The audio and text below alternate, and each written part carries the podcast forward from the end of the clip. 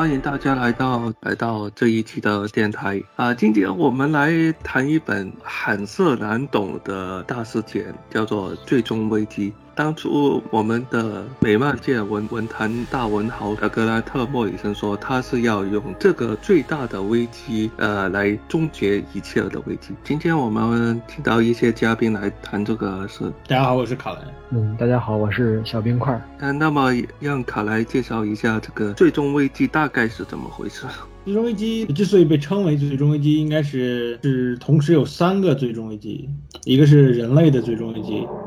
呃，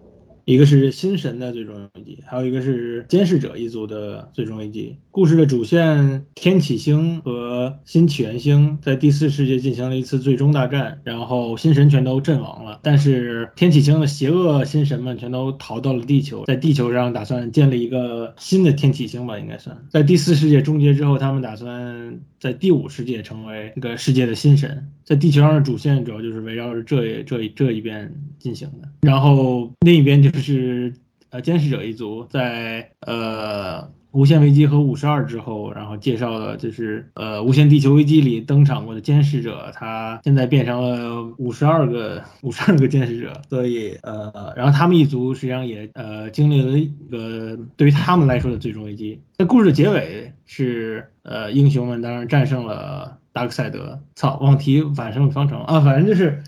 达克赛德用反生命方程支配了地球上的所有人类，但是最终蝙蝠侠用那个一一枪枪毙了达克赛德，然后新神就新神的剧情就结束了。然后监视者一族那边就是曼德拉克，操，我觉得我觉得好复杂呀，操，这么一说，赖赖赖赖我赖我，呃，这个感感觉感觉讲不太清楚似的。就就新神线其实特别复杂，那是因为现格兰特·莫里森从这个线是从从长胜七勇士就开始就开始写的，因为他当初他当初写最终危机的时候，就是因为就是因为长胜七勇士的时候，他是在写这个长长胜七勇士的时候，就是他当初提过另外一个危机，因为当时二零零五年到二零零六年的时候，DC 想借着这个呃最终危机呃三呃不是三十周年二十周年来再出一个危机，然后。对当时就有很多企划，然后格兰特·莫里森，如果大家熟悉的话，他在他从一九九七年，呃，一九九九年那个时候就有呃另外一个危机，就叫 Hyper Crisis，超等危机。然后他在他在很久以前的这个访谈里头，在当初是还是 GLA 的时期的那个访谈里头就提过，他在一九九九年的时候提出说他。最大的遗憾就是在超人刊的事件，当时应当时应该是超人两千的事件之后，他一直没有机会写完，呃，超等危机系列。然后，所以，所以，所以，所以就是那个超等危机，他当时应该是要用来解释所有关于超等时间，呃的故事，包括还有他要写未知挑战者，这也是杰克科比的一个经典的一个漫画。他当初对这个，他在一九九九年的时候介绍的这个。这个故事主线是二十一世纪之初有一个怪物吞噬了几年的时间，然后导致整个时间线的崩崩溃，所以超人需要建立一座桥梁来跨越这个时间线上的大洞，这就是一个由大事件组成的桥梁。然后他会在这个大事件中介绍多元宇宙的守护者，呃，多元宇宙的绿灯军团，呃，超人小队，还有二一五零年的未知超人等等，就是这个是。像在《全明星超人》是二零零五年出的，他在里面就已经介绍了超人中队，就是那个来自各个时代的超人。然后未知超人就是是一个白银年代的点子，然后莫里森对他进行了一个呃现代化的全新呃这个诠释吧，应该算是。他就介绍为是个就是就是现在的超人，就是但是来来自未来，因为他为了跟乔纳森肯特再再见一面，所以。就是带上了绷带嘛，然后，呃，白银年代那个故事是因为他他脸上刻了一个卡尔肯特嘛，就是可以去看花火的微博，他他他写他写了一篇，然后呃，就是二零零四年的时候，他说就是他要再搞一次，就是就当时是 D D D 嘛，D D 邀请格兰特莫里森去写超人，当时他刚刚离开漫威，离开了那个新战警系列。当时 DC 在寻找下一个危机大事件，但是最后这个事件最后变成的是身份危机，还有包括后面的无限危机。但是当初反正莫里森，呃，提交了一份大纲，就是《超等危机》是它的第二个版本。这个版本是有啊十二期故事线，每一期都是都是 Number One，都是第一期，然后会每期都可以作为一个新连载的第一期，然后所有这些第一期故事连在一起，形成了《超等危机》的这个巨大主线。然后这个故事会关于所有超等时间的，还有 DC 高维度的一些故事啊。就是那他当时写的就是第一页开始，所有英雄们会站在神奇队长的坟墓前，就是就沙沙赞嘛。但是就是但是但是当时就是对我我是因为当时还不叫沙赞嘛，当时还叫 Captain Marvel，对神奇队长。然后超人会说到 Marvel is dead，就是当他当时可能因为刚离开漫威，所以还有一点这个怨念，所以就是呃，就这这反正是他们的故事的开端，然后。啊，但是最后 DC 没有选择他这个故事，然后就选择的是，呃，身份危机，然后身份危机更贴近一些现实嘛。啊，但 DDD 很喜欢他这个故事，然后而且当时，二零二零零五年嘛，二零零五年的二零零六年，他在莫里森在写《长胜七勇士》，然后，呃，莫里森说他还想，想更想写一些更多的新神的内容。想让新神系再一次再一次伟大，make make new gods great again 啊，不是，呃，反正就是，呃，D D D 就问莫里森想不想在二零零八年再搞一次危机大事件，然后把这些故事都给都给用上，然后莫里森就说好，然后这是二零零六年的时候，他在二零零六年就完成了后面他，呃，最终危机的第一个，所以就是莫里森最终危机实际上跟那个最终危机倒计时还有。新神之死实际上关系不大，跟他的长场七勇士关系反而是更更更密切一些的，呃，然后在这个这个这这有点就是前世今生的意思，就是反正就是在二零二零一五年还是二零一四年的时候，D D D 在他的 Facebook 上贴出过一份这个二零零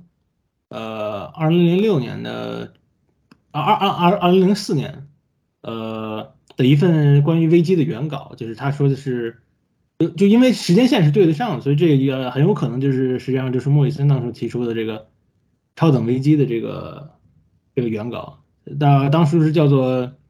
危机二，就是那个罗马数字二，就是作为一个续集，或者叫呃无限未来的危机，无就是无限未来危机，Crisis in Infinite Futures，是一个六期的呃大事件，呃。会把整个 DC 宇宙的所有的未来都给让它都给呃总结到一个未来去，然后会涉及到所有的这个呃九十年代所有推出的这个 Elseworld 异世界的这个出版线，包括比如天国呃天国降临呃黑暗骑士归来呃 Arm 呃 Armageddon 二零零一就是那个世界末日二零零一就是。呃，帝君那个故事线，然后还有军团，呃，卡曼迪，呃，DC 百万，呃，超人二零二零，这个是三代超人那个故事，然后 Hex，Hex 好像是一个关于呃约拿海克斯穿越到穿越到未来的，就是未来，然后未来被和被核战争毁灭了那么一个故事，然后 Team Titans 也是一个这个。呃，一个未来的一个，就是九十年代当时是一个未来的故事，然后，然后这个这个故事线是说，呃，就是因为它这个故事线还有包括它这个当时时间线都是对应的上莫里森当初的那个，呃，一九九九年提出那个大纲的，就是他说未来被毁灭了，然后未来工匠们被毁灭了，然后一个时间。怪物正在吞噬时间，从未来一直向现在前进。呃，就是因为它吞噬了时间线，所以 DC 宇宙现在和可能的所有的未来时间线之间出现了很多的漏洞。然后，因为未来工匠已经被毁灭了，所以只有超人可以带领英雄们建立一个跨越时间的桥梁，阻止所有的存在都走向灭亡。然后，英雄们没有恢复所有的这个未来时间线，这些所有的 Elseworld 都是。就是这个不不都是可能性的未来时间线，就是在它的 hyper time 的那个超等时间的那个理解里，就是都是可能的时间线。但是这里英雄们没有恢复所有的未来时间线，而是建立了一条唯一的未来时间线。但是所有的这些未来异世界都有一部分留在了这个新创造的未来时间线里头，所以读者们可以想象是究竟是哪一条时间线或者哪几条时间线的融合。呃，同时超级英雄军团和未来和现代的这个呃这个联系被切断了，所以他们是一个。就是他们有可能是一个唯一的时间线，也可能是就是脱离出来的一个不同的时间线，也有可能就是现在的时间线的未来，啊，就就所以就是呃，比比如比如说他说有些会做一些 aftermath 的话，就是呃有一些会来自这些其他时间线的元素会融入到现在的时间线里头，比如像天空降临的马格会变成一个 DC 的反派，这个后面在。后面确实也变成了，就是那个在在那个杰夫琼斯的 GSA 的连载里面，应该是重新介绍了马格在主世界。第二个点是迪克格里森的黑化，就是因为黑暗骑士归来啊，不是是黑暗骑士归来的续集，就是那个 Strikes Again 里面是迪克变成了那个黑化了嘛，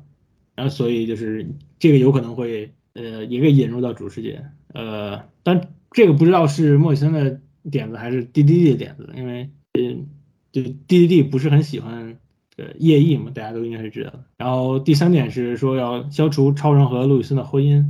就说在所有的这些时间线里头，比如说天国、黑龟还有 D C 百万里面，都是路易斯的死之后，超人就都选择了隐退，所以就是。所以在这个新的时间线里头，就是超人和路易斯直接就选择了，嗯，不在一起结婚生活。然后在这次危机之后，只有超人保留了他们关于他们婚姻的记忆。就是这是从超人两千那个大纲里面提出来的一些点。就是反正就是这是他他们当初那个呃，在在二零零二零零五年、二零零四年的时候提出的那个一个危机大事件，也是感感觉好像扯远了。啊，就不不不管怎么说，就是那个最终危机是，反正是有从这里来来来来引出的，包括还有像呃长胜七勇士，呃，然后就我们从长胜七勇士来说起，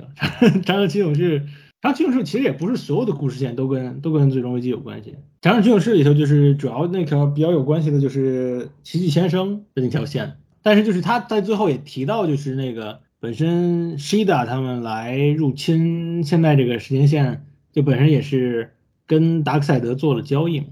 就达克赛德允许他们来入侵这个时间线，因为他们把呃新神最早制造的那个第一个超级英雄那个 Auriculus，操，我我我我也我也不知道那个怎么翻译的，就反正把那个第一个超级英雄交给了达克赛德，然后达克赛德用它来呃把它给关了起来，反正就是，然后呃然后奇迹先生那条线的主角是那个 Shiloh Norman 是。最早杰克科比连载里面出现的一个角色，然后变成了 Scott Free 的学徒嘛，然后后面他变成了新一代的奇迹先生，然后《长生七勇士》里头直接就介绍说这个，呃，第四世界就是新神之间发生了一场战争，然后呃邪恶胜利了，但是这个这个这个整个这个故事线后面都一直没有提到，直到最终危机。然后就是说，最终危机里面解释就是应该是，呃，在最终危机之前发生了一场新神的战争，但是就是剧情实际上跟新神之死和最终危机到倒计时都不是很对得上，然后就只能理解成莫里森体系里面，在最终危机之前发生了一场战争，然后所有新神都死了，然后但是，呃，但他们全都转生回了过去，就是全都穿越回了过去，然后转生成了普通人，所以就到。长生七勇士里面就变成他们就是，呃，呃，因为达克赛德变成黑老大嘛，就他就是一个黑帮老大，夜夜总会叫 Darkside 的那个老板嘛，然后手下都是我不知道为什么都转生成了黑人啊，我跟你说就是，挺挺怪的，呃，然后奥里安他们也都转转生成了就是那种街头混混什么的，然后包括包括天赋他们，还有那个。呃，密密特龙也是转生成了一个坐轮椅上的一个一个一个人嘛，就是后面在最终危机里面都会都会回收这些伏笔，反正。但是奥利安就是就有的地方时间也对不上，就像奥利安好像就在后面就没有复活，就是在那个对，像像奥利安在在最终一击最后就没有复活，但是在长场七勇士里头，他是转生成了那个一个一个黑人，所以就有有有的地方其实也对不太上啊。不管怎么说，就是反正就是长场七勇士就是讲达克赛德胜利了，然后他在地球上占领了这个纽约吧，相当于是，然后他然后他去用奥米加制裁去制裁了那个谁嘛，制裁了这个第二代的奇迹先生，但是最后奇迹先生还是还是逃脱了。然后在《长生七勇士》最后最后一期里面，他是用那个他是用枪一枪枪毙了奇迹先生，但是在《长生七勇士》的最后一页，就是奇迹先生是复活了。然后这个是作为一个最终危机的引子，可能作为。然后我们说到最终危机啊，最终危机一开场就是那个什么嘛，就是达克赛德在从第四世界的陨落嘛，他就是一直就是作为在那个 DC Universe 第零期里面，就是。呃，达克赛德从第四世界向下陨落，然后后面会会后面会讲到，就是达克赛德本身变成了造物中心的一个黑洞，然后拖着整个多元宇宙都向着虚无坠落下去。呃，然后这个就是一个前提，就是 新新神们第四世界的新神们全都全都死亡了。呃，就是 DC 本身设定上是，呃，旧神是第三世界的，就是像希腊那些。希腊神、罗马神都是第第三世界的，然后第四世界的神是是在这个诸神黄昏之后，然后产生的一批新神，就像新新新新创世星，对新创世星的这个天赋，还有奥利安他们，然后天启星的达克赛德他们，呃。然后第五世界是一个未知的世界，按照莫里森的理解，应该是属于超人类的世界，就是不再是神，就是人类变成了神，就是人类作为超人类变成了神，然后地球就是第五世界。所以第四世界的新神们一直在从人类从人类起源开始就一直在地球上有各种的这个影响，包括在长生七勇士，他们在地球上造了第一个超级英雄，呃，还有包括呃。最终危机里面提到，比如说像密特龙在，呃，时间之初就去就给予了人类文明嘛，给予了人类火焰，还有，还还有给予了人类那个什么，他们的神明的符号嘛，那个符号，呃，在最终危机开始的时候，就是说在世界各地的出现，包括。是在壁画，就是远古的壁画里面，还有包括麦田怪圈里面，都是出现了那个，呃，属于属于属于新神的那个标志。然后就是实际上是代表自由意志嘛。啊，我我我我感觉我可以，我可以，我我感觉我可以，我看了一下，感觉可以那个，可以把主线给 概括一下。就主主线分成三条线嘛，一条是人类的最终危机，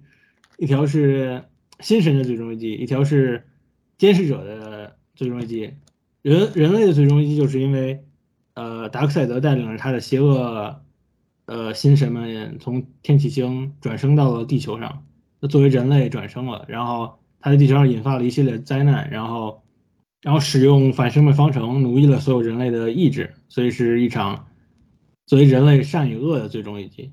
然后作为新神的最终危机，是因为达克赛德消灭了所有的新创世星新。这个新神们，然后但是他本身获得了胜利，但是但是他同时也是，因为他本身已经是身受重伤，所以才拖着整个造物都在向呃虚无来坠落，所以是对于新神来说也是最终一击。然后对于监视者一一族来说，他是因为呃主线的尼克斯无无谈，他被呃他被放逐到了人类世界，然后丧失了所有的能能力，但是。在达克赛德对地球进行审判的时候，他恢复了所有的力量。然后，然后超人呢，则是被监视者，就是被尼克斯·乌坦他母亲给召唤到了监视者世界，然后去对抗了万卓拉克，就是黑暗监视者，然后吞噬吞噬所有故事的意义。然后他最终变成了四维机器人了，就是在《s p a n Beyond》那个故事线，然后战胜了曼曼卓拉克。然后回到了现代，然后又去了未来，去杰夫琼斯的那个三界军团的故事线，然后又回到了现代，然后与达克赛德进行了最终对决。呃，这时候达克赛德已经被蝙蝠侠用那个辐射子弹给击中，然后达克赛德已经是呃已经彻彻彻彻底无法无法救药，啊，然后最终尼克斯乌坦归来，然后最终又击败了一次曼卓拉克，然后呃监视者们选择呃自然消亡，被太虚给彻底吞噬了，所以也是对。呃，监视者一族来说的呃最终一击，所以就三条线，我觉得都可以，就差不多这个样子吧。那好的，嗯，那咱就到下一个。说到这个最终危机的话呢，前面说到说完了主线，但是其实支线那边也有蛮多东西是可以跟主线有一定影响的，比如说那个超人超越的那个那条线，然后。但是，呃，呃，但是具体怎样，我们来，来接下来探讨一下。嗯，最终危机，蝙蝠侠的支线，说实话，它也是，我感觉可能也是比较理想、比较梦想化的一种写作。正好就是在 DC，莫里森当时既能写蝙蝠侠刊主刊，蝙蝠系的大事件，同时又能写整个 DC 整个 DC 多元宇多元宇宙的大事件，那这两个就可以完全非常好的结合起来。但他切合方法又是前期又看看不太出来。他虽然从嗯蝙蝠侠妻子开始就开始铺 RIP 最后的结尾，但是前面一直没有很看出来它跟最终危机有很大关系。尤其是当时我都我也不不太知道，当实际当时连载的时候是什么样。就主刊 RIP 之后，突然就进入到最终危机之前，做了两期梦。然后又延到连回最终危机，结果主刊人没了。嗯，按照整就蝙蝠侠在最终危机中的故事，其实他故事不是很多，最终危机大半程他都是躺过去了，他一直都在梦里。嗯，有一个比较捷径的方法，这些其实很大大家都知道的，就是看蝙蝠侠主刊的七零一、七零二那个仪式章节，他是把。从 RIP 结尾就是主刊的是主刊六八一结尾，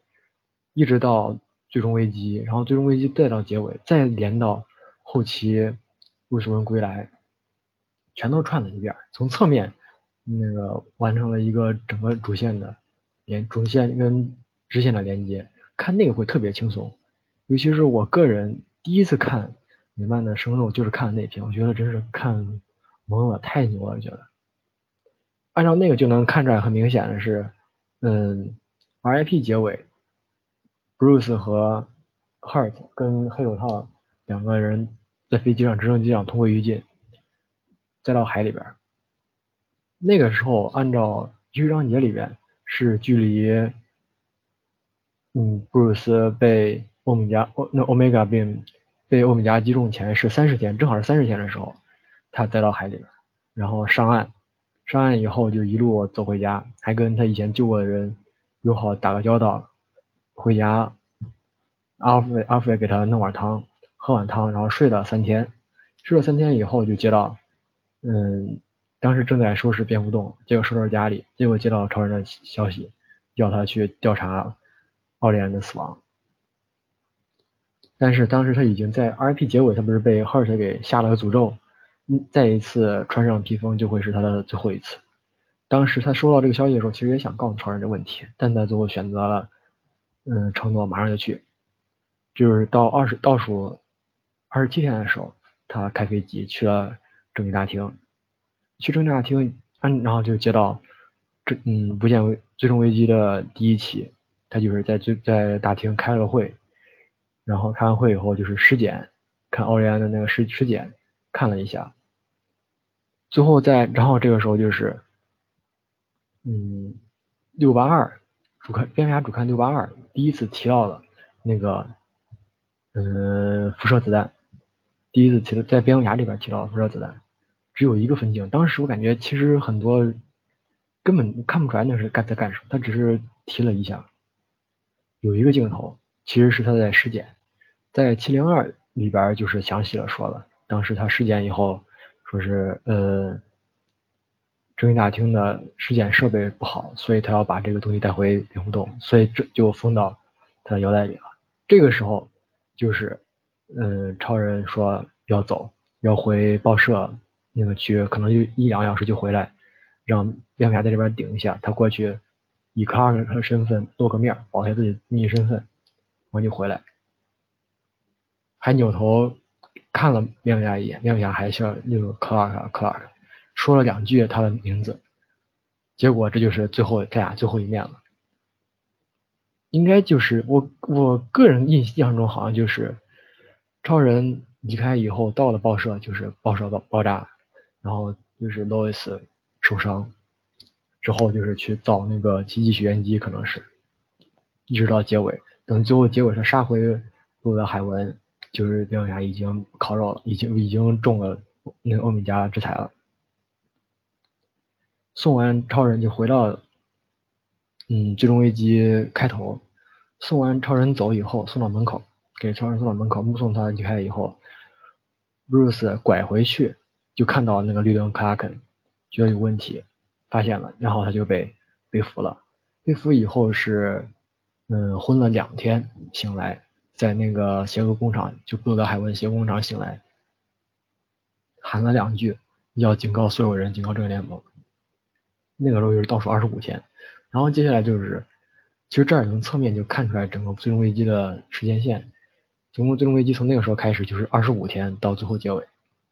然后二十五天蝙蝠侠一直在睡，等他醒来以后就是发现他用他自己的那个记忆反杀，破坏了 Darkside 想要克隆他那个计计划，然后就是醒来以后一发现他的腰带和他的那个辐射子弹都在留着了。然后他又拿起来穿好，出门拐了个弯就遇到 Darkside 了，进去，然后两个人就最后对击。其实这还有一个小问题，就是一开始那节目最开始提到一句话，当时我想说，其实这也不是很重要的事情，但是可能另外一个角度我比较敏感，就是 Bruce 那一枪也不算是击毙，其实他那个没有把达尔赛真的打死那一枪，而且后来。在七零二异世章节里面还专门打了个补丁，就是说，嗯，达克赛知道不是自己自白，说达尔赛知道这一枪不会杀了他的人间宿主，因为当时达尔赛其实已经不行了嘛，他是，嗯，转生到呃用了超人的那个大都会那个警察，丹丹什么警察转到他的身上了，啊对，丹特平对，转到他身上了。丹特平也挺惨的，他在 T.S 里边就是，嗯，就是达尔赛的入侵大都会的时候，就是那个时候死了。结果这是这次又是，所以其实这就隐含了一层，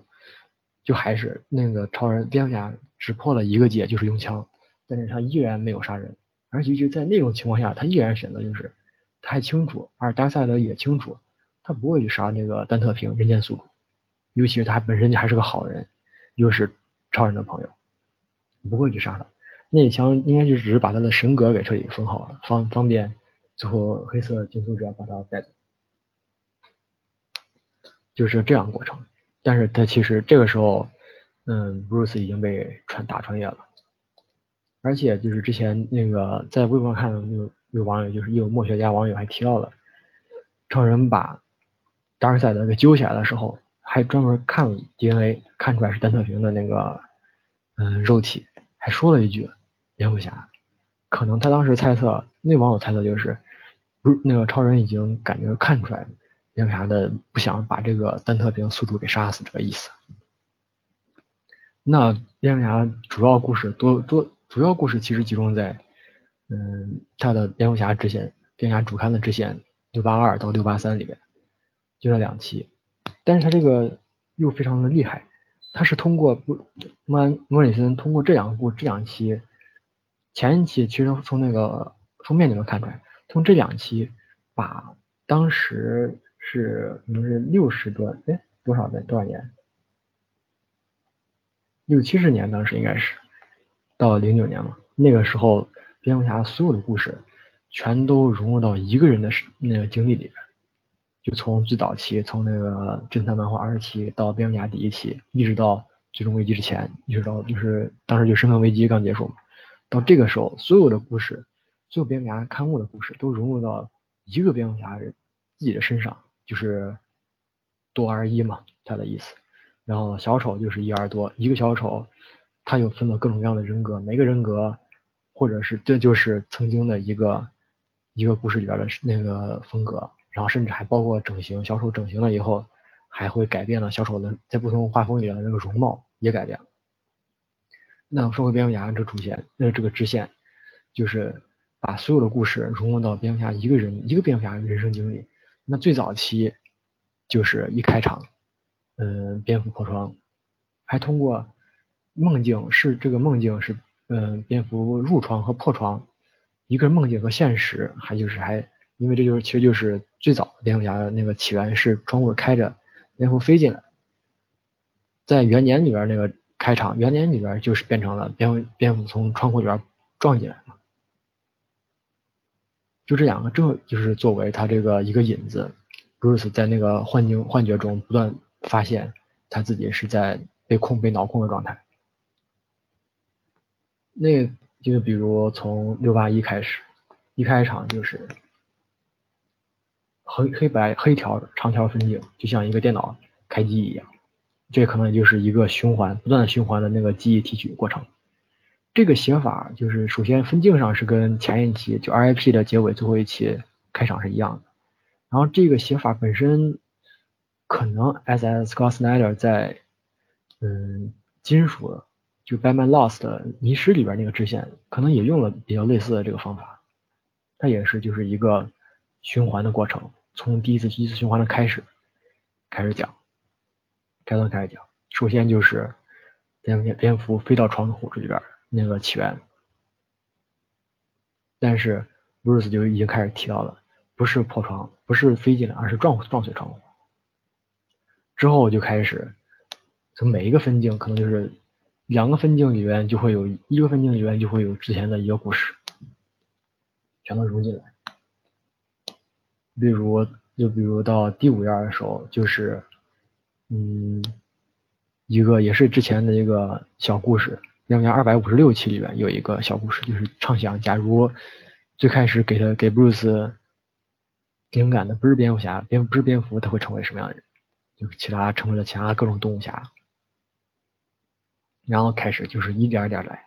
比如他有死亡骑士的一个分镜，从窗户进去，那是侦探漫画二十九。到他和戈登说话，就比如一一个很简单的那个场和戈登在电桌前说话，就用了嗯蝙蝠侠侦探漫画二十七里面最早那一期，他们两个人说话就可以开始用，之后就开始用，然后用了嗯朱尔朱莉的故事，离开 Bruce 去好莱坞发展，也画进去画用进去了，然后就各种各分镜，还有。假如是后面的车，可能就会是蝙蝠侠侦探漫画二十七里边开的那个红色的豪车，它的布鲁斯和蝙蝠侠两用蝙蝠车。因为我觉得一直是各种各样的分镜都会有，然后就是不断的，就比如引入到认识迪克，认识迪克，认识迪克就会，然后他就是从画面上还用了好几个起源，你比如蝙蝠侠二百一十三里边。那个判断判监护生监护关系生效那个起源，然后还有蝙最早侦探漫画三十八里边开车带着回家带回蝙蝠洞，就第一次烛光发誓，烛光誓言，一些分镜也都用上，之后又用上各种各样的分镜，还有一些小设备，那些道具什么都是有出处的。后来就尤其后来提到了，嗯，他在手上拿着那个。蝙蝠雷达，对，蝙蝠雷达，那个是祖恩 R，就是 X 星球的祖恩 R 蝙蝠侠，他祖恩 R 蝙蝠侠用的那个，送给，其实当时送给主世界蝙蝠侠的一个小礼物。然后有一句名台词儿，就是可能感觉这一切都在梦里边，很难理解，但是这不理不难理解，因为我手里边拿着有蝙蝠雷达。就比如这个话台词儿，就后来那之前。R.P. 当中，第一次 Bruce 中那个毒那个毒素以后，各种精神打击以后，人格崩崩坏。他在街头流浪的时候，自己逢泽安尔战衣，说台词儿也是这段。所以你如果是 IP 里边，如果也找一些他之前用莫里森用过的一些典故，其实也会非常有意思。还有后期他写群英会也会有一些。在其实支线不是蝙蝠侠支线，就是主要就是在做梦。后期就是从他们最早一个人的故事。到引入迪克，引入迪克，再到引入一代蝙蝠女，Kathy Kane。当时那是就是蝙蝠，其实就是蝙蝠家族的最早的出，应该是最早的雏形，就是有 Alfred，有蝙蝠侠，有 Bruce，有迪克，有嗯 Kathy Kane，还有那个 Betty Kane，最早的蝙蝠女孩，再加上 Ace，还同时还可能会有戈，算上戈登和蝙蝠男，这就是最早的蝙那个。蝙蝠家族就进展到这个时期，再然后就是，嗯，等到凯凯西退场以后，又到了，嗯，就基本上就是白银时期，比如就是 Hurt 出场，用了 Hurt 的故事，然后用了一些，嗯，杰克科比的里边的那些故事，就奇迹杰克科比的奇迹先生，他最早还有，嗯，超人伙伴吉米奥尔森。也用了一些，就比如后来，其实《最终危机》很多就是从杰克科比的故事里边提取的元素。最早的时候，就比如那个小工厂，就是克隆蝙蝠侠那个地方，也就是加尔赛德一直自己呃那个躲的那个地方。最早就是杰克科比写的那个《超人伙伴》之名奥森里边的，那个只是一个可大的、比较就是有老曼那种风格的科幻工厂，是克隆 Jimmy 的。这其实就非常比较比较简单的一个故事，但是最终危机里边就化用成在所有的海湾的废墟上建造起来，然后还用了一些用了一个比较重要的故事，就是 Alfred，也后来也看到有很多文章就批判当时就是最早的一次 DC 的大动作，就是让 Alfred 假死，其实当时就算是真死，因为他是在侦探漫画第三百二十八二三百二十八期里面。为了救蝙蝠侠罗宾牺牲了，当时就是也是受了很多读者的批评，就像现在一样。但是他当时就反正还比较好，当时他那个过了没多长时间就复活了，而且是 Alfred 是被反反派复活成局外人，就是那个石化那种灰白色的皮肤，也不是灰白色，就是当时是很很大石头粒儿颗粒那种感觉。局外人，可能这也就是，嗯，《新五十二》是那个《邪恶永恒》里边那个局外人 Alfred，可能就当时我看很多人猜那个局外人会是 Alfred，是第九三的 Alfred，Alfred 可能就是通过这个猜出来的，根据这个推测的。那个之前那个故事吧，就是 Alfred 被复活成局外人以后，他去找蝙蝠侠罗宾复仇，但是最后 Bruce 给他复活的时候提到了。他觉得他们那个 Bruce 的判判断是 Alfred 找他们复仇，是因为驱使 Alfred 复仇的正是他之前对蝙蝠侠罗宾对他家人的感情，所以他就是他和迪克许诺不会告诉 Alfred 这个过这个经历这段黑化经历。然后到后期这个故事里边还用了到这蝙蝠侠六八一里边这个支线还用了一些。嗯，六六版蝙蝠侠的大电影的这些台词儿也用了有，再加上就是一些嗯载具啊什么一些车什么的，然后时间就特别快。之后到第二十页的时候，基本上就开始加速，之前都是比较漫长的，嗯五六十七五六七十年代，然后就很快加速到嗯迪斯科驰，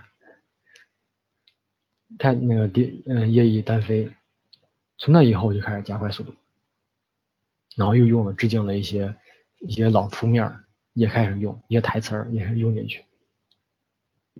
最后就是通过，嗯，那个负责窃取 Bruce 记忆的那个肿块，也是杰克科比故事里边出那个出场的肿块，和他是扮演 Alfred 来窃取记忆，通过他这个经历的不同。肿块窃取记忆，窃取 Bruce 记忆，所以知道 Alfred 之前有黑化过程，但是其实真正的 Alfred 是不知道这个黑化过程、黑化经历的。通过这个，不是做梦，在梦里边就判断出来这个 Alfred 是假的。就是因为这个出现了很大的波动，情绪上波动，所以他们那个达尔赛德的这个克隆科学家就换了一个方法，从布鲁斯本身自己的经历转变成类似于就是嗯黑慈悲那种经历，或者是 T.S. 南柯一梦那种 Perchance to Dream 那种剧情，就是假如是托马斯韦恩、那托马斯韦恩和 Martha 韦幸幸存下来，他的布鲁斯将将来幸福长大的生活。来麻痹他，这就是基本上就开启了下一期，就是六八二支线的下半期，主要就是在这个过程。那同时就是已经进展到，基本上进展进入到青铜时代了。就比如他上去上来就是一个大跨页四个故事里边三个都是，嗯，尼尔·阿朗斯和。邓尼斯·奥尼尔就是那两位老先生的作品，就是他们在疯狂输出他们的经典故事。然后从那一期开始，也是用了更多战斗的一些战斗、一些那个战斗的封面或者是故事的分镜都用用进去。比如他有跟《零下四百期人服第一次出场的时候镜头用进去，还有跟嗯。跟死射打斗的镜头也用进去，侦探漫画四百七十四里边，里边镜头也用进去。然后同时就是引就到了 Jason 的时代，Jason 就出场了。结果下一然后下一页就是那个进展到 Jason 和蝙蝠侠一块擒获稻草人，也是以前的侦探漫画五百七十一里边的。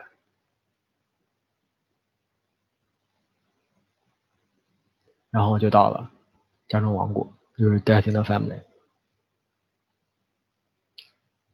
之后我就开始进一步加速。其实从从这个过程也能看出来，整个蝙蝠侠在这个历史上，包括整个美漫历史上，他们这些写作方法的变化。从上一期都是比较好玩的、比较明亮、奇怪的、奇诡的一些冒险故事，到下半期的时候。就开始每一个分镜都能代表一个死，就基本上就能死一个人，或者是残一个人，嗯，高特别高密度的虐人。就比如，就马上就是家中亡故一次，然后致命玩笑一次，逆身份又一次，一开始这样高强度来。尤其这两页就特别有意思，就是莫里森通过修改一些台词或者修改一些分镜。其实有有一些表现，也可能只有我想个人想多了，来表现对当时那个时代的一些反思，或者是他一些不同的想法。就比如，嗯，蝙蝠圣母像，那呃，蝙蝠莲子像，就是抱着 Jason 那个照片那一张，他用的其实就是不是《加州王国》最经典那个那几张最经典那个原画，经典的封面基本上都是低着头的，而。实际上，那在这一期里边画的是怒目正视的镜头，那个画面其实是更接近于，就是 Jason 死前那一期最后那一期电话投票结尾投投票广告页那个镜头，那个造型是正式的镜头的。但是当时投票的时候，杰森其实还活着的，只是投票大家是让不让他死。但实际上最后这一期用的时候就是。已经还是同样的镜头，同样那个表类似的表情，但是 Jason 已经已经不在了，就是直接是正式的镜头。然后第二第二个就比如，嗯，致命玩笑，致命玩笑，小丑打那一枪的时候，其实是当时呃故事里边是没有说话的，但他有一个 smile 就笑一笑，是致命玩笑的开场。那致命玩笑封面是用这用了这个，但是这次。莫里森是把这个台词给移过来了，那其实也更狠嘛。而且这儿的镜头是，嗯嗯，Barbara 背后的镜头，正对着看着小丑开门拿着枪，而且小丑还加一个 smile，smile，也可能就是对于读者还有对于当时这些创作者的一些反思，也包括为什么会这样想，就是嗯，这种主观镜头、主观视角镜头，莫里森好像比较爱用，就尤其是更更明显一点，就是让人直接对着镜头，人物对着镜头说话。就比如《群群群群会》V 二第八期，地面牺牲前的时候，就是有一段嘛，他跟迪克在掩体后面有一段直接地面对着镜头说话，其实就是对着读者说嘛，说了一大段，就是他他也不算很大段，他跟。他跟理查德是最好的，无论家人怎么评价。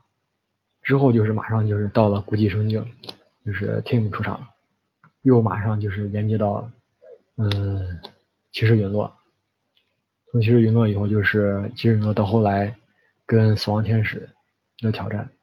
然后就是一步一步快进，快进到无主之地。无主之地我马上，无主之地一页就是跨了好多年，无主之地。和有人还有我看到有推测，就是其中那页其实，在对话里边是提到了战争游戏，但也不太确定，因为时间上不太不太对。明显的就是绝对看到了，就是有无主之地，有缄默，然后就是生命危机，听闻父亲这一串组合，然后就是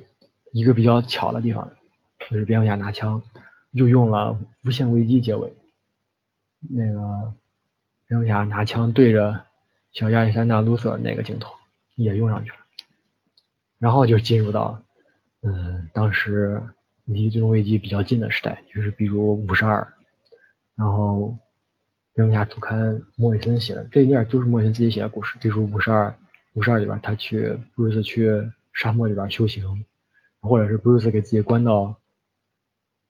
山洞里边关七四十九天，然后就是。到了，遇到地面，人生中遇到了地面，再加上就是 R.I.P 里边，佐恩二蝙蝠侠准备冲进阿卡姆无双，这些就是故事，就是一步一步走到现在，就是实际上那个就已经基本上已经到了这个故事发生的时候，然后就是非常巧妙的这一页之后，马上就到了，就是其实实际上后来从七零二。呃七零一、七零二、七零一里边就能看出来，仪式章节里边能看出来是布鲁斯从 R R P 六八一结尾，从那个水里边那个直升机同同归于尽，从水里边爬出来，又回家，走回家之后，又出去那个去格兰河里边打捞赫尔的尸体，捞捞了一圈回家，和阿尔弗雷德说的话，睡三天之后说的话，但其实在当时主刊连载里边，连载里边是第一次说，可能这这一段感觉。当时读者估计会比较有挑战，读者需要自己判断这段是在什么时候出现的。又说了一段，就是嗯对应了一下，其实有回有有暗示，就是他提到了那个他的衣服，那个他父亲托马斯那个嗯蝙蝠舞会那个衣服，那个那个那套西服跟赫尔特一块沉到格兰河底，然后就是提到了他那个赫尔特怎么怎么装他爹。的那些对于托马斯、对于 Alfred、对于 Martha 的那些诋毁，那些爆假造那些假黑料，再就是最重要的那个，嗯，那个诅咒，再次披上蝙蝠装就蝙蝠蝙蝠战衣就会最后一次诅咒。那页下半年就是最终危机了，就已经是最终危机了，就是最终危机里边奥瑞安的那个经典镜头，他那个死亡现场画的线，而且还是。画面上还能看出来，已经是，嗯，John Stewart 已经把那个辐射子弹给挖出来了。挖出来之后的现场，之后就是，嗯，其实到这儿已经是过了有三天，就是准备准哦，那就是蝙蝠侠准备去收到超人的那个消息以后，准备去，嗯，正义大厅。等到再下一页的时候，就六八二，最后到是最后最后下一页的时候，又到了，已经就是出现了第一次，蝙蝠侠拿着在尸检的时候拿着那个，嗯，辐射子弹，而且提到了，正义大厅的设备实在是太烂了，所以他要拿回蝙蝠洞自己去研究，然后而且提到我会再还回来，这个镜头其实就已经是，就正儿八经是。直线之中，只能撞直线，完全就应该是就是接到最终危机里边的一个主线里边的主线镜头，但是就放到这儿，完全需要读者自己来判断。这个镜头就是非常承上启下的，而尤其是因为在正嗯最终危机主线里边，印象中个人印象中好像根本就没有提前期没有提梁雅怎么拿到这个子这个辐射子弹，他从一开始出场就是在跟郑嘉欣在一块开会，然后他尸检跟那个跟戴安娜跟 Clark 唠了两句，然后他就被俘了。下一次出场就是，嗯，好像中间他又出来一次，就是该被脑控开准备入睡，再一次出场，剧情到结尾，他就那个给给达尔赛了一枪，但是那个时候他已经就是突然就直接下镜头，就是一开始他去兵大厅开会，然后唠嗑就最后跟大家其实最后一面了，等到等到被俘。在等他醒来的时候，他直接就从那腰带里边把枪拔出来了，所以其实就是中间已经缺了一个重要镜头，就是埋到埋到蝙蝠侠主刊的这个支线里边六八二里边了，是因为他在尸检中提到那个辐射子弹，把辐射子弹想要拿回蝙蝠洞去那个研究，这个时候就是他把子弹正好拿走了，同时那一页就是正好就已经彻底连上了，就已经基本上就是。嗯，最终危机里面马上将要发生的故事，就是他通过那个自己的悲惨、悲痛的经历和痛苦，让这些他那些复制复制者、复制人体无法承受这个痛苦记忆，而且通过他自己的正义、他的那个坚强，让他的嗯共情力、他的温柔，把那个想本来提取他记忆的肿块给策反了。最后就是他成功醒来，那一页就是最巧妙的一页。那页的开场，第一个分那个那页总共是四一二三四五五个分镜，第一个分镜就是哎六个分镜，第一个分镜就是嗯蝙蝠侠直线的开场，因为开场直接就是那个他已经被俘了，已经开始做梦了，也就是他被俘前最后两个镜头，那个是整个故事之之前的序幕，然后那一页最后一个分镜就是。Bruce 成功醒来，他醒来以后就是马上就接到，就这个故事结束了，这故事结尾，然后就是通过等他醒来以后就接到主线，主线第，嗯，应该是主线第几期？第六期，枪击大赛的，马上直接接到那儿了，然后到最后，当然这一期结尾是 Alfred 的那个和 Bruce 的那个对话。就是说，他给蝙蝠洞关灯。其实那那点画面还能看出来，蝙蝠洞里边那个恐龙身上那些皮儿还是破着的，还是那个哈德他们抄蝙蝠洞之后那个残骸。就往阿凡关灯，最后镜头结束，就说是给出了非常醒目的最后的危机、最后的冒险，尽在蝙蝠，尽在最终危机六，等于就是。这个整个呃支线完成了蝙蝠侠在最终最终危机中大部分故事，就是做梦。但是同时功能上，包括这个肯定，但是这个情感上、形象上，那当然是好的不能好，好的不能再好。功能上就是梅森第二次用了他自己的这个，把他就平时调动那些白银知识储备，想挖一些小典故、小致敬什么的这些，这套融会贯通的本领用到了极致。之一，当然他本身写《最终危机》，咱咱前面也提到，他本身写《最终危机》《超等危机》，都是他这个本领的这个体现。而对于这种小故事，其实他写的也小的，切口小一点儿。那个蝙，比如蝙蝠侠，就这这两期切口小一些的话，两期的过程，他写蝙蝠侠融会蝙蝠侠中整个历史，那看到最后就是让人热血沸腾，所有人都都看到，可能很多人都是最爱的两期，甚至就是青石之地当做金石生也。这种过感觉，如果这个切口再小一点，就是传说中的嗯主刊六六三，嗯午夜小丑，那个里边就是那那是通过一期，虽然说那一期是散文小说，那个字儿很多，通过一期的过程，一期的内容来写小丑整个历史，那个最后结尾效果就是，而且通过而且带上了哈利，结尾就是感情还有人物塑造什么效果是更好。那就是，嗯，莫里森写一些大开大合、那些大场面的故事，当然是厉害的，非常好，非常厉害。包括尤其写《最终危机》，很多人都不能敢不敢说自己真正读懂了《最终危机》，但是发现他其实写一些小故事、小切口的时候，反而同样能写的游刃有余，而且不是说只能写出来非常酷的故事、非常那个厉害的人物，或者是一些非常美妙的设定，他也能写出一些非常动人的感情，他也能做到。哎，他什么都能做。这个故事结尾就是六八一、六八二，就是蝙蝠侠在最终危机中的支线。之后就是穿到最终危机六，他醒来，转角遇到爱，去给达尔赛德开布干干了一枪，然后他被送走。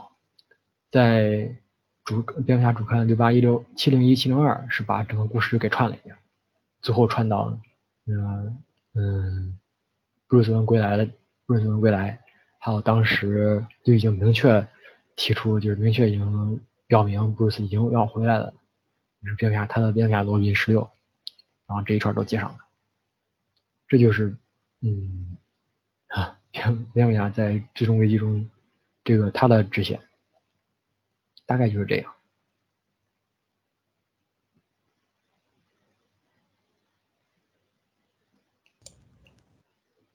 哇，厉害啊！哎，念稿嘛。哎，你有没有看最近那个三月份吧？就莫里森在 IGN 还还呃，就是回顾了一下他当初写这个蝙蝠侠整个这个啊历史。哦，没有，他其实就说的都比较简单，没有没有说特别详细，就 就是。呃，OK，OK，呃，看一下，呃，把网址发一下给你。行。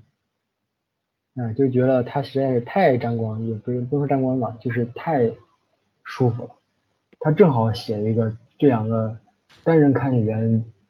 也不能说最牛吧，极其牛的一个看，然后写一个极其极其极其牛的大事件，但这两边又不是那种，那反而其实写出来还不是咱现在看到，就比如近几年。新闻上之后，看到那些主线、支线之间那种，嗯，联非常非常联系非常紧密，那种倒也还不至于。他这个就是，其实两个能分得非常开，但是又同时又去非常非常紧。然后这个埋读者想要，那，想要探索的话，也提供很大的探索的空间。对，最终危机实际上它好多好多典故都特别，都都比较隐蔽吧，可能就是读起来的时候，就是第一次读的时候有可能就是看不太看不出来，但是如果回后面回顾的话，就是能看得出来。呃，就比如，比如，比如他那个神之细菌，实际上就也是卡文迪里面的。哦，就是那个那个也有。啊，哦，啊，但就可能不是蝙蝠侠主线了，就是那个他在他提那个就布布鲁海文那边就是有那个哦。神之细菌嘛，然后邪恶工厂就像你刚才说的是是吉米吉米奥森当初的，然后查的还是觉得好奇怪，这居然能用上。对，然后还有主线，当而且吉米奥森当初是那个杰克比写超人时候写，是他就是一边是那个卡德莫斯项目，一边是邪恶工厂，两个实际上是对应的，就是一边两边都在在都在造克隆人嘛。是是。嗯，还有那个，还有他主线里面那个那个相扑，那个苏莫是是新神刊里的。哎，是新神还是？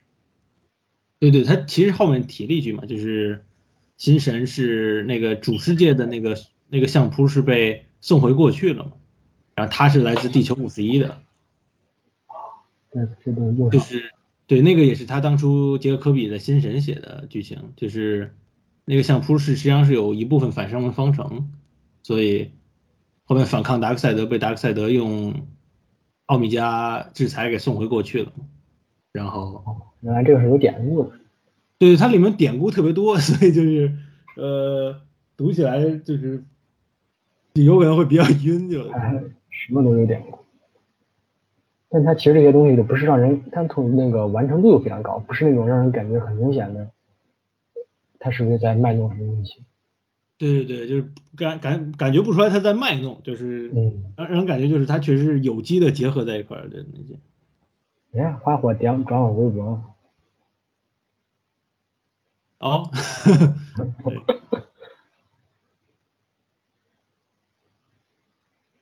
其实我一直还就觉得他那个超人之前也写的非常厉害，就是那个飞跃飞跃无限那个超苏珊比亚的，还有他对于整个嗯嗯元宇宙十首歌，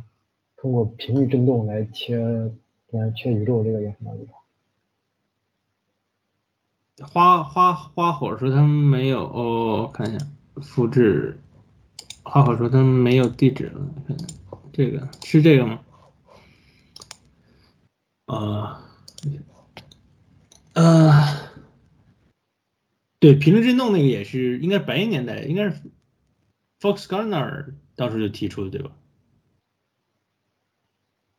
他写那个《午夜小说》里边也有提到一点点，一点点就两句这个平行振动，然后我们嗯当时猜出来也是，这个是不是就是跟那个多元宇宙那个是有关系？哦哦，对，还有那个我今我今天今天看了一下《最终危机》那个，他还提到就是当这个他们当初就是 Libra 他们去处刑火星猎人的那个地方是是那个杰加里克和巴里第一次见面的那个地方。然后闪电侠一二三嘛，就那个两个对对是那个肯定是闪电侠，对，两个闪电侠，他实际上就用的好多那个，还有好多是用的那个《无限地球危机》里面的典故。就当初黄鱼不是不是在群里说了一下，就是那个好多好多期的标题实际上是对应的那个，呃，就最终危机好多期标题是对应的呃《无限地球危机》的标题，所以它整个是结构上是对《无限地球危机》的一次解构，可以算是。就比如像呃《无限地球危机》第三期叫 Oblivion Upon Us，然后最终危机的是第五期叫 Into Oblivion，啊，是是是，呃，怪不得这东西标题起的都怪怪的。还有还有那个有一期叫第五期《无限地球危机》第五期叫 Worlds in Limbo，然后然后也是黄宇好像说那个 Superman Beyond 的，之所以他们去凌波域，就是因也是因为这个，就是那个故事线之所以跑到 Limbo 也是因为这个。然后，然后其实我还发现一个有比较有意思的是这个，呃，就最终阶不是有期第零期嘛，就在 DC Universe，第零期对对对那个好酷，对对，莫里森写的那期在合订本里头写叫 Let There Be Lightning，就是，啊，是是是，然后然后那个在无限地球危机里头，闪电侠之死那一期，就是叫呃。A flash of、uh, the the lightning，就是就是演，就是呃呃哦，A flash of the lightning，就是也有一些对应可能。那估计可能有。啊，第七期是 Beyond the Silent Night，就是超女之死那期，哦，然后就是 Superman Beyond 可能也是也有一点关系的，就我我这有有可能就有点胡扯，但是就是它确实都有些对应，反正。然后在最终危机里不是，呃，就德国德国超女就也死了，死在那个嗯嗯，也死在他们那个。呃，然后还有一个是丹特平在调查那个达克赛德俱乐部的时候，看到，呃，看到他们写了一，哎，操，我找不到找找不到最终危机了，啊，在这儿呢，啊，就是丹特平在调查那个，呃，达克赛德俱乐部的时候，有一个，对他看到。看到看到那个墙上有一个那个像鼠标的那个手，写了一个 “No Evil”，就是认识认识邪恶，就就反正那个光标就那个手是一个类似于鼠标的手，呃，就是杰克科比的那个起源墙，就是一面墙，然后有一个火焰之手在墙上写字嘛，就是每次预言都是那个火焰之手写出来的，呃，然后在后面那个超人与权力战队的那个结尾。呃，超人也有一面起源墙，然后那里有也有一个像鼠标一样的这个手，在那里写 Light Is，就是，嗯，我觉得还挺逗的，就是他实际上是把这个时代的进步也考虑进去嘛，就是用的是鼠标那个光标那个手，而不是就是人的手，还挺还挺逗的。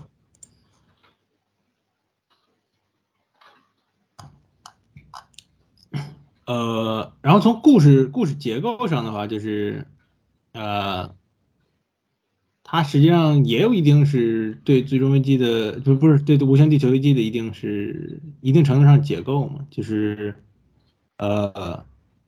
整个整个最终危机英雄们都一直没有集结起来嘛，直到直到最后那个结尾，然后所有的多元宇宙的英雄们都集结起来对抗曼德拉克，然后无限地球危机是在一开始。英雄们就集结起来，因为第一期叫 The Summoning，就是所有的英雄都被都被召唤到一起了，呃，然后在无限地球危机里面是最后达克赛德帮助英雄们战胜了反监视者嘛，然后最后是他胜利了嘛，实际上是，然后在这里是一开始达克赛德胜利了，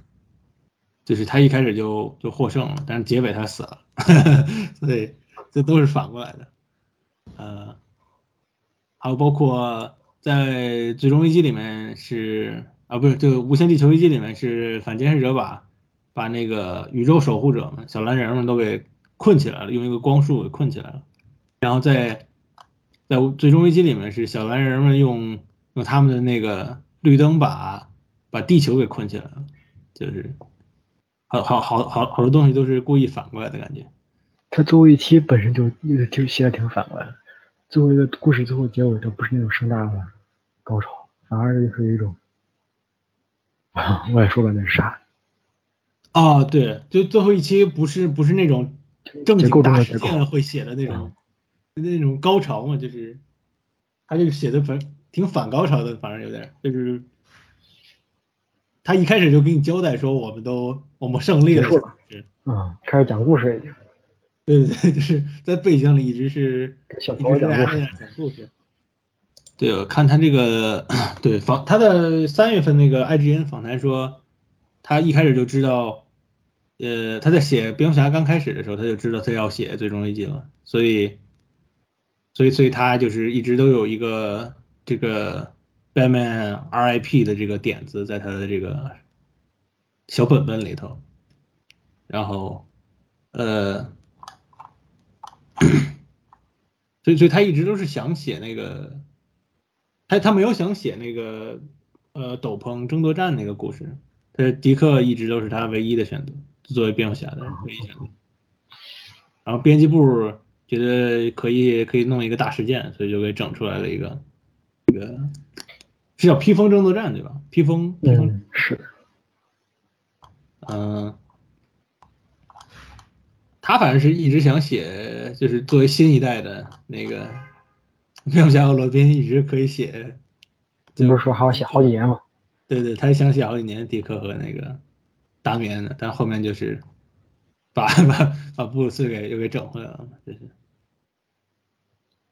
不是还说过一个编辑部不允许让大家以为布鲁斯会死超几个星期还是啥？那一定让他在那个最终一结尾加一句加一下，哦，一定要在结尾那个一个明示。莫莫莫莫莫莫里森在这个在这说他想写至少五年，就是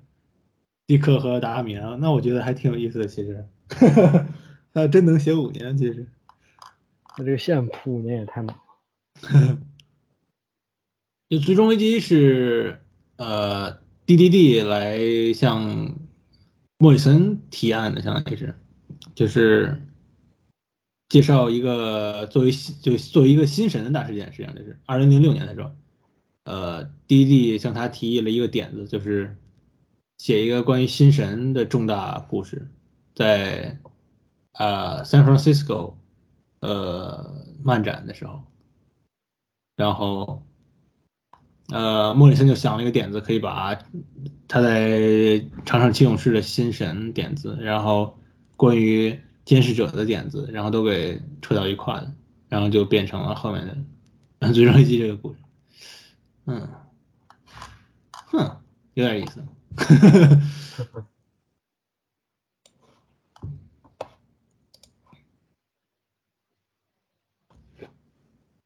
哦，对，然后你说那个蝙蝠侠他没有杀死达克赛德，那个那个那个是对的，就是超人在故事里也说了嘛，就是达克赛德实际上是自杀，哦，就是因为那个那个子弹一开始达克赛德没有那个子弹，就那个那个子弹是在那个子弹的就那个辐射子弹，因为是穿越时间从未来射到过去，对对对，把奥利安打死的嘛，所以一开始是。呃，约翰斯图尔特在地底下挖出来的，然后这是在五十年前就在那个水凝土里头，好像就是，然后然后之后就是到了蝙蝠侠的腰带上了，就是蝙蝠侠拿去研究那个那个子弹了，然后然后那个子弹本身也是从那个密特龙那个摩摩比斯椅子里头射出来的，就是他在第一期的时候是巴里和沃利说那个是一实际上是一个就是枪的瞄准镜。呃，是达克赛德透过那个摩比斯椅，做一个瞄准镜向过去射的一枪，然后，然后蝙蝠侠用它射射伤了重伤了达克赛德之后，达克赛德把这个枪直接就给偷过来了，然后，然后就，然后在那个在未来嘛，就是用这枪向过去射了，就如果他没有射这一枪的话，就是实际上，对吧？就是约翰斯特尔特也不会发现那个子弹，蝙蝠侠也不会用来重伤达克赛德，所以。超人说：“达克赛德这是在自杀嘛？实际上就是，然后最后最后实际上他也没死，就是被他被打了好几轮，蝙蝠侠射了他一枪，重伤了他，然后对，然后然后闪电侠又带着那个死黑黑黑色黑色滑雪者叫什么 a c r a s o n 黑色疾跑者，嗯，又又又把他干了一轮，然后然后神奇女侠又把他给。”就把他的那个灵魂从所有人身体里给剥夺出来了，然后最后超人造奇迹机器的时候，达克赛德又又爬过去，又被超人用那个唱了一首歌，又给又又给唱死了。就反正莫里森写最终危机就是作为一个他作为可能是他对整个危机这么一个故事体系的一个一个这个解构嘛，可能算就像刚才提到的有好多这个他在故事结构上就就解构，所以他是叫最终危机嘛。就除了是作为地球人类的最终危机，也是作为呃新神的最终危机，也是作为监视者的最终，也是作为危机这个故事形式的一个最终危机。就作为这个故事结构，就是他都会给这个解构完了，相当于是后面就应该没有故事作为这个危机这个故事结构，就是所以他提出的后面就是那个天天大重奏嘛，就是。做一个全新的故事结危，就是危机故事的大结构，就是危机大事件的一个故事结构。嗯嗯，然后 D D C 倒还算是是尊重他这个决定，因为后面无论是闪点还是后面重生还是金属都一直没有叫危机这个标题。但是后面后面像周莎威廉姆森现在又给搞回来危机这个标题了，对吧？咱们应该批判一番，批判一番。呃，就比如说他像像那个他用的反派实际上也都是非常。非常非常怪异嘛，就是他，比如说他用的是那个呃，Libra，Libra 就是当初那个是白银年代的 GLA 里头的一个故事，对吧？就 Libra 实际上是造了一个那个造了一个那个，就他那个叫什么宇宙平衡平衡仪，然后那个东西就能够能够吸收吸收所有人的超能力，他就是复制了复制了 GLA 所有人的超能力，然后后面他又。吸收了太多的超能力之后，他就他就承受不了，然后身体就变成了一个那种星光巨人，然后就就扩散到整个宇宙去了。就因为他跟他跟整个宇宙进行了平衡，然后莫里森就觉得这个点子就可以用在他的呃跟心神联系上，所以所以就 Libra 就变成了那个达克赛德的信使嘛，后面就。就是这这个故事就非常非常冷门，如果要不是他来说提出来这个故事的话，大家可能也不知道。好比如像就《火星猎人之死》，就是 就是因为就是死于 Human Flame 的手里，那个就非常滑稽的一个一个一个一个反派角色。如果是放在现在的话，肯定就不会用这些特别冷门的角色，因为其他的编剧肯定就是。要要要销量嘛，对吧？你就要整整整点大名字，对吧？你《火星猎人之死》，对吧？就是死于这么两个不为人知的角色手里，肯定促进不了销量。所以《最终危机》当初卖的好像没有没有没有没有那么好，反正呃，他这个写危机写的比较呃没那么商业化。我我也我也我也说不好。是啊，不得不服呀。这种就是纯粹看销量的这种公司，他能让他这样写，那他也能这样写出来。呃，然后超人那个支线可能倒还比较商业化，就是至少至少还挺嗨的，可能就是他超人支线写的比较像正正统的危机，他主线的危机反而写的不是那么像危机，我觉得，所以还挺有意思的。之前我们几个在一起讨论这个最终危机的时候，呃，我和一些朋友还有主要也问了一下卡莱，就是最终危机它为什么给人的感觉更像是一个。蝙蝠侠大事件，问了很多朋友都有这样的感想，然后看了一下这个最终危机的整体故事，他那个达克赛德征服地球是一个比较不那么。传统意义上的真正危机的既视感，超人那个支线的话，就比较像是那个真正的危机的那种压迫感。当时我们也就讨论过，就当时我们也讨论过，就是如果把超人支线放在最后讲，而不是把它写作一个支线的话，就是它的效果会不会好一些？这个你们之前有提过吗？我们可以根据这个就是发散几句聊一下。因为我个人觉得，个人感觉这种危机应该是偏超人的故事吧。反正我观感是这样，超人就是里面最核心。因为蝙蝠侠其实他大半年都是躺躺过去的，他根本都没有出场。最后那包括那个纵然 Beyond，还有最后整个奇迹许愿机，还有那个一首一首多元宇宙是一首歌，这些都得是都是超人的故事，而且也确实得都得让超人来，这是最合适的。还有一点就是，我之前和朋友讨论过，达克赛德是什么时候开始？给人一种不怒自威、非常威严的那种压迫感。我们之后就在那个古早漫画里面找一些达克赛德的故事，发现他给人的压迫感也不是很强。最后发现啊，就是达克赛德他给人压迫感的那种感觉，最早是从最终危机里出现的。就是粉丝对达克赛德有那样的感觉，无比的敬畏啊！那是从最终危机开始的。对后来我们发现，就是看完整个最终危机，发现达克赛德征服地球那个，并不能算是一个非常压迫感的一个故事，它甚至还不如新五十二正义联盟，就是新五十二正义联盟的那个出场。但是这个就是怎么说呢？体现出莫里森的一个比例，他能把这件事情写的。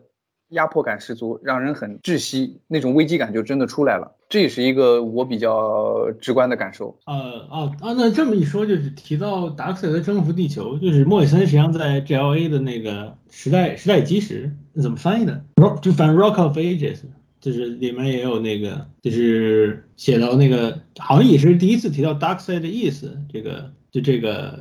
这个词组好像也是莫里森提出来的。对对对对对对对。在《Rock of Ages》里面，呃，就有个有一个未来故事线，就是呃，达克赛德用反生命方程征服了地球嘛。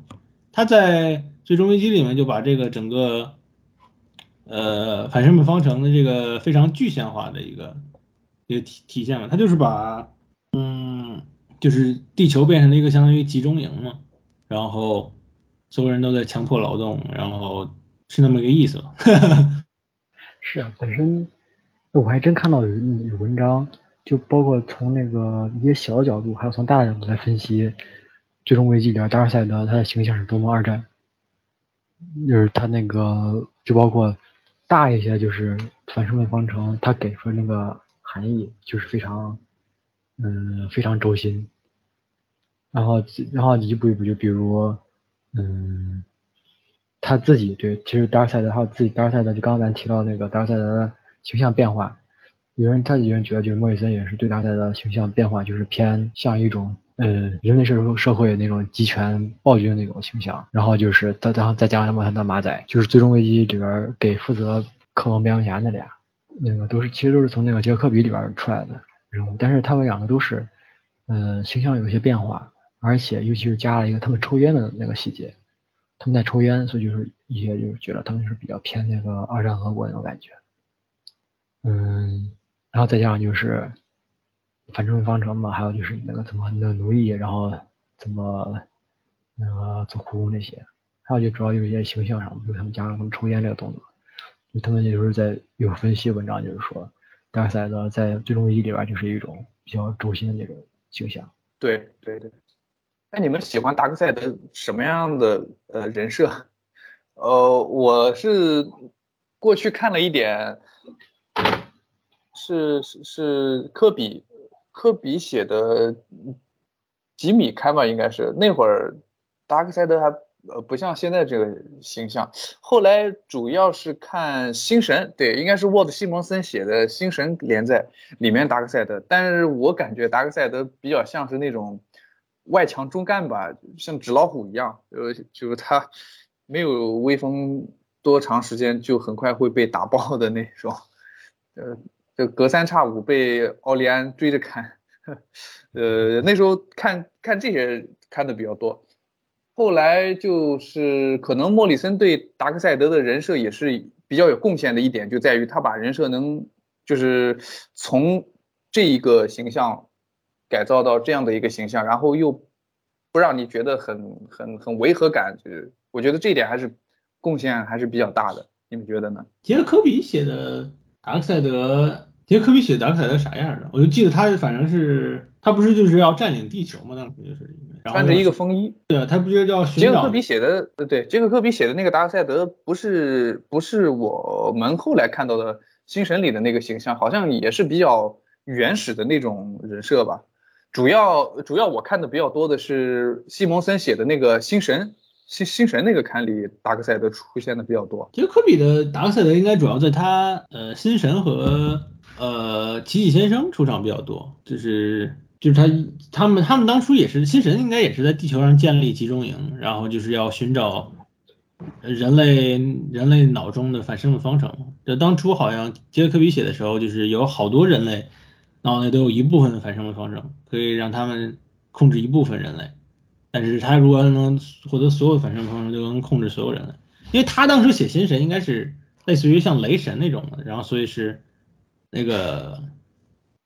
就因为他当初本身设定就是以继继继承自那个雷神那个设定系嘛，这样的。啊，没没有，我我扯远了，扯远了。你你你们说。你们聊最终危机的时候，有没有说到那个多元宇宙是一首歌的相关的话题？就是那个我没怎么看懂，其实就是看的，可能我说不上来，我也不知道怎么表达。你们是怎么是怎么理解的？那不就是就之前说的震动？呃啊，那就是闪电侠，还有之前说多元宇宙不就是由震动分开的？所以就八零年代就有那个设定。就是都是有不同震动的，所以莫里森的理解应该就是段宇宙是一首歌呗，大概大概是那个意思吗？啊，那就转到下一个话题，呃，就是说最终危机的后期的影响，虽然说前面也说说的差不多了，就是呃后面说到的就是呃，其实就后续就是那个天地大重奏嘛，嗯，但莫里森当初的说法其实。大重奏不是他一个人写，而是呃多方合作的一个项目。呃呃，卡莱要不要来讲一下这个？哦，好像好像应该是五十二，然后最终危机，然后天天大重奏应该是相当于一个一个系列那个样子。然后在天天大重奏的时候，他当初应该是设计的是，呃，最开始的设定是二零。就最开始他们设计的是二零一零年，就是最终机之后，在至黑之夜这个故事之后马上就出版的。然后他们是在五十二那个时期的时候，他们就有这个呃天天战争的点子，就是他们当时是莫里森、呃 Greg Ruka，然后 Jeff Jones 和 Mark Waid 写的五十二，然后他们当初就呃在五十二的结尾嘛，就是把多元宇宙给带回来了。呃，所以是他们当初想的就是每个人要去写一本这个多元宇宙的故事，呃，就比如像 Mark Waid 是写的是沙赞宇宙，然后 Greg Rucka 会写地球四，就是那个查尔顿宇宙，呃，守望者宇宙，然后呃，杰夫琼斯会写地球二，然后莫森会写地球十，地球十应该是就是 Earth X 对吧？这是那个呃德国抄的那个宇宙，嗯，对，应该应该没问题，呃，所以是。他们当时是应该四个人，每个人写一个地球那种感觉。然后，呃，莫里森在二零一零年的时候，就二零零九年的时候，他的采访是说，呃，一共是有八期，就是那个《天下创作》的故事，呃，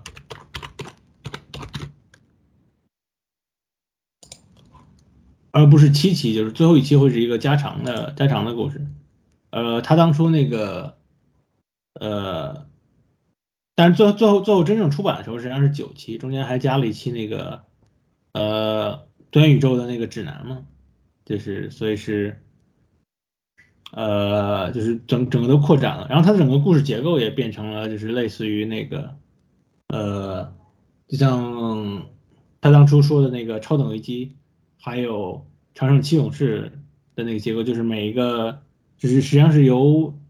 每一个故事都是由一个单期的第一期来组成的，然后每一个每每个第一期都可以引出来一个系列，然后但是实际上就是它每一个第一期，然后组成了一个主线，就是《天天大长奏》的主线。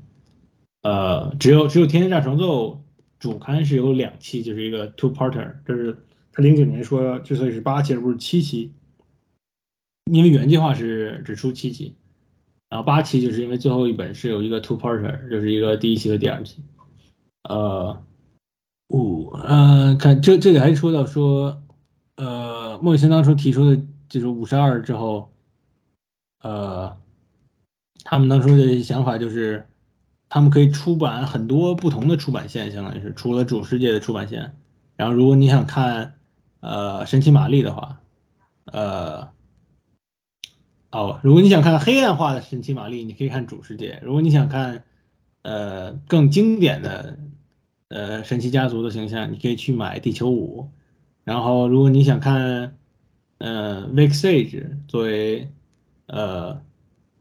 问者的话，你可以去看地球四的查尔顿守望者宇宙的这个，呃，Vic 的，呃，对应体。然后。整个整个在 Megaverse 的一个背后的一个点子，就是说我们可以有很多不同的产业，呃，来相当于对应不同的漫画公司，然后呃，比如说地球石就是会是呃自由斗士和个德国超人之间的这个这个战斗嘛，这他另外一个访谈里有提到的，呃，他的当时的想法就是说。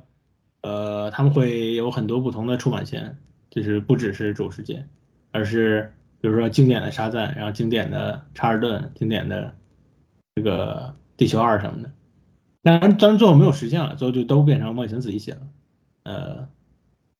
而且而且新五十二正好也介入，然后最后出版的时间就也也晚了很多嘛，就到一四年才才出版的。然后呃，嗯。呃，然后他，然后看一下他零九年的访谈，他说，呃，啊，当时他就是已经完成了几本，但是还有几本没有完成，比如查尔顿的那一本，就是像，呃，守望者一样，呃，会非常的自我反省，呃，不，不是，嗯，会会有很多的这个借鉴，不是，还有很多的联系，还有自我的借鉴，还有。比如说沙赞那本就是叫《雷霆世界》，会有经经经典沙赞故事，但是更像一个皮克斯电影，呃，或者像他们做《全明星超人》那样的，就是一个呃叫呃怀旧，但是又并不做旧，就是现代化的怀旧漫画。然后每一本会有不同的画风来体现不同的世界，就是不同的世界。还还有一本是黄金年代的，还有一本这个通俗读物式的这个就是 SOS 嘛，Society of Superheroes，相当于是通俗读物版的 JSA，就是地球地球二十的 Dog Dog Fate，对应的是 Dog Savage，这个这个就是那个后面《天下大创作》里正式出版，就是那 S O S 那一本。呃，还有一本是，嗯，还有一本就是他后面会说这地球史的那个纳粹超人，就是也是他一开始就打算要写的那本。这是一个庞大的黑暗的莎士比亚式的故事，因为因为自由斗士然后是回来来毁灭他所建立的社会嘛，然后超人真的会相信他的这个社会，而是或者他实际上内心深处也想他这个社会被毁灭，就是就实际上他最后的这个故事也是关于这个。但是就是涉及的更多，就比如说恶念权贵这些概念，他的最初的这访谈里是没有提到这些的。第六期他当初最早是叫 Ultra the Unknown，就是后面的无量漫画那一本，后面后面就变成了这个 Ultra Comics，就不是 Ultra the Unknown，所以他有些计划实际上是改变了一些。嗯，然后还有一些就是他天在重奏作为一个最终危机的这个后续嘛，它实际上是有很多对应的，就比如像新神在呃最终危机里面是。呃，在战死后复活了，然后在最终危机在在天天大成奏里面就提到他们在地球五十一，就在卡伦尼，呃兄弟眼还有那个老虎王子那个世界，然后达克赛德也被也在在那个世界被封印了，但是呃被恶念权贵腐化的尼克斯乌坦去把那个达克赛德给释放出来了，呃，但是这个实际上是跟最终危机最后结尾对应不上的，最终危机的结尾实际上是说。说达克赛德逃离了天启星，然后新创世星被毁灭了，所以新创世星的主新神们去了天启星，把天启星变成了一个新的天堂。就是，所以是有很多地方是不是很能对应得上的，包括那个，哎，你就是你也可以说是因为就是因为新五十二重启了，所以就全都变了。然后天界重奏的话，就是还有还有别的要说吗，就是。就《天大创奏》的实际上是故事结构上是更像是一次，就就经典危机嘛。就如果是它是对应的是无限地球危机，因为就是一上来就是英雄们都被召唤到这个英雄殿堂嘛，也是无限地球危机一开始就是这么做的。呃，所以是所以莫里森他是会写一个正经的危机的故事，然后但是他他就是他的最终危机就是不是就是故意不那么写。就是故意要写一个这种反转式、结构式的一个危机故事。你们、你们、你们有什么看法？我记得当时你说《天地大从众》的那个宇宙结构图，好像是根据克元素的原子图模仿的吧？啊，对，我也是在网上看的，就是那个他所有的地球都都是代表一不同的电子嘛，然后中间的英雄殿堂是那个原子核嘛。好像是一个像克元素那样的一个对称结构，反正是。然后他他在后面呢，在那个《天界重的附录里面也写到，就是不同的地球实际上是组成了不同的电子轨道上的那样种。然后就是实际上是有，比如说，嗯，正义轴心，然后邪恶轴心，还有，呃，还有更还还还有一个是魔法轴心之类的，就反正有好几个宇宙是。有不同的，是有类似的主题。这虽然是不同的宇宙，但是有类似的主题，然后都连在一块，就是有不同的，相当于电子轨道那样的。呃，然后就整个《天下大重奏》实际上也是有，就是不同的那个风格嘛。比如像 SOS 那一期，就是呃通俗读物嘛，就是二三十二三十年代了，算是经典的通俗读物，就是黄金年代。然后像那个。呃，查尔顿守望者宇宙就是，呃，美利坚知识城那一期，实际上是一个现代化的，但是是故事故事是用的是那个，呃，这它就实际上是一个现代化嘛，就是无论是整个故事是守望者后守望者时代的，还是它整个故事里比如涉及了像那个基地组织，就是因为九幺幺之后引发了一次美漫的那个复兴嘛，可以算是。呃，所以就是里面有很多元素都是后现代式的，包括他的画师也是找的 Frank Quitely，就他的那个呃风格也非常的这个现代化。然后像雷霆世界就想说就是非常卡通式的，因为找的那个是画师是那个呃是那是呃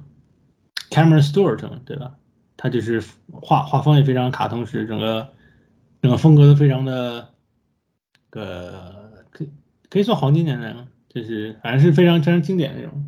然后，呃，哦，我理解你说的那个经典，就是眼睛比较小的那种，脸比较圆，眼睛比较小的那种。豆豆眼。对对，豆豆眼。呃，可以算黄金年代一个特征吧？可以吧。然后，然后像那个谁，像超二代那一期，就是就 Ben Oliver，他画画风就非常的那个写实嘛，就是那种非常非常接近整整个整个那一期的那个像油画一样。对对，整个那期上色都比较像那种现代杂志嘛，它包括那个封面设计也搞得像像杂志一样。它就它就所以是《天下长寿》实际上涉及了不同的不同的出版物，然后不同的风格，就是全都给设计了一下，还还挺有意思的。然后，嗯，包括不同时代，从黄金年代到呃青铜年代，然后后面的那个后现代的那个漫画出版，然后不同的风格，比如像从杂志到呃通俗读物到漫画，就他都会设计了一下。呃，无良漫画那一版实际上就是也是他在注射他的记忆的时候，就是把。就是最开始的是蝙蝠侠的那个起源的，嗯，他就给改成他把那个他把那个人给打了一顿，然后后面的他抱着无联漫画的那个妹妹，就是对应的无限地球危机嘛。后面他把一个人打穿，就是非常后现代的，就是类似于呃 Garcenis 那种风格的，就是整个漫画历史都给这个重塑了一遍，就也还挺有意思的。哦，比如像最终危机对后面的漫画还有影响，比如像对蝙蝠侠有影响吗？就是尤其对 S S 的蝙蝠侠，还有它的后面的金属都有影响。你们你们有什么看法吗？我求求他别影响。S S 的呃 S S 的蝙蝠侠，还有他那个写的正联金属都有很多地方是有莫里森的影子吧。其中有一哎，你们有没有看过一个表情包？就是欧美的一个 Mean。是恶搞的那个终结者，是那个 你们你们有没有看过那个表情包？就是再再搞这些，哎呀，不要再玩这些玩具了。哦哦哦，哎，就是你们有没有看过一个表情包？欧美 mean 就是暗杀他吗？恶搞中介，呃，对对对对对对，就中中介恶搞中介者的，就是呃，施瓦辛格问那个小孩，呃，他最喜欢的就是你你你那个对面，就是你最喜欢的编剧是谁？然后那个焦康。焦康呢说他最喜欢莫里森，然后施瓦辛格打电话对他说：“嗨啊嗨，呃，你还记得那个欧米伽射线吗？”然后那个接电话的那个他说：“哎，我记得，我记得那个不是在那个金属里面，那个跟那个呃天启不是有一个天启版蝙蝠侠嘛？他说就是就奥米伽射线就是那个。然后那个 施瓦辛格对焦康纳说：好了，不用问了，对不对？呃，他说 Scott Snyder 已经死了。”就那个恶搞终结者的一个，不知道你们看过没有？一个欧美命啊，就 S S 在死亡金属里头把那个把那个给记混了。对，关键是他在金属里头写的是对的，你知道吧？这是他最坑的。他在金书里头写的是对的，就是蝙蝠侠要靠那个。达克赛德的宝宝，这奥米加射线回到过去，然后结果他到他到死亡金属里就硬给写成是这个达克赛德靠枪把蝙蝠侠打回了过去，就 what the fuck，对吧？你之前金属里写的都是对的，为什么死亡金属里写的就不对？就对他自己都是自己，呃，都是结构，都是结构。呃，我补充一下，就是就是最终危机和最终危机和天地大重奏都有莫里森自己的手稿。就是如果你看那个核定版，会在后面看到莫里森自己画的那个手稿，他那个画工真的蛮不错的。他当初没当画师，真可惜了。我觉得他那个手稿，我我改天都要整理一下。他真的 就是，其实他你能看出来，他画工就即便是草稿草图，真的都很不错。他如果再画细一点，真的给他一点时间的话，就他画工不 不比一些画师差。我蛮喜欢他那个画风的，是他画的相当好看。莫里森以前自己当过画师，他以前。在杂志出版社的时候写一些短篇连载，他自己那时候自己就是画师，就就我觉得他那个画工真的就就他，对吧？他如果保持下去，就是他他自己当画师的话，完全没问题啊。就是没当画师可惜了，我真觉得想看他多画画一些嘛，对吧？而且你就扯一扯远一点，就是他两千年那会儿有一个超人两千计划，你们应该知道，就整个超人的人设都是他自己画的，就包括。就包括 N 超那个后来的那个高衣领无内裤那个造型都是他画的，他画了好多那个他 logo 也那全明星超人的 logo 也他设计的，他画了好多那时候他蛮人才，真人才。你说在最终危机之后，就是说很多其他的危机大事件也都是，嗯，受到了像呃最终危机的影响，呃，比如像像金属啊，然后死亡金属，它们整个结构上都是有有受到这个最终危机的这个影响，对吧？嗯，呃，开开开开始谈一下，其实也很像啊，就是很多地方都很像啊，就不过不同的就是是最终危机，你觉得呃，就像刚才说的，就很多地方是超人元素，而那个金属很更多的是蝙蝠侠元素。当然，这个也是因为金属是呃呃呃斯科特施耐德在呃新新五十二那个啊猫头鹰法庭开始呃埋下了笔，所以就呃呃埋下了伏笔，所以他就应该更多是蝙蝠侠元素，这是我的理解啊。就反正 S S 它本身也是想要去搞一个这种对对危机大事件的这种解构嘛，比如像他写那个死亡金属，就专门就说是一次反危机。它在元素上就变成说变成一个比较 meta 的一个解读啊，就是每一次重启都在给都在给永恒女神提供能量，然后所以他们要反过来要要反重启，大概是那么一个意思。啊，对，呃，只是呃，大概呃，斯科特斯奈德也没想到他这个反危机没多久又又来了一个无限编辑和那个黑暗危机。哎呀，白忙活了，因为我我突然发现达克赛德战争好像是没太大关系的。我说达战反而跟最终危机好像没多大关系，反而跟那个无限地球危机有点关系。达战啊，达战，达战是不是那个？就是因为因为因为是那谁要写？嗯，达战的原因是不是因为那啥呀？是不是因为地球一和地球二原先那个？铺垫的那次危机给取消了，啊，应该是。然后，毕竟，呃，虽然说是解夫琼斯最后是他是那个主笔人，但是，呃，主要是那个，呃，杰瑞罗宾森他不是那个，啊，反正就罗宾森他，呃，就写新五十二写地球二的那个罗宾森他。中途又跑路了嘛，那就没办法了。对，就就是说，当初他们肯定是要铺垫一个这个危机嘛，因为就是危机本身的那个经典的那个，就是作为一个 G L A 的一个经典的一个故事线嘛，就是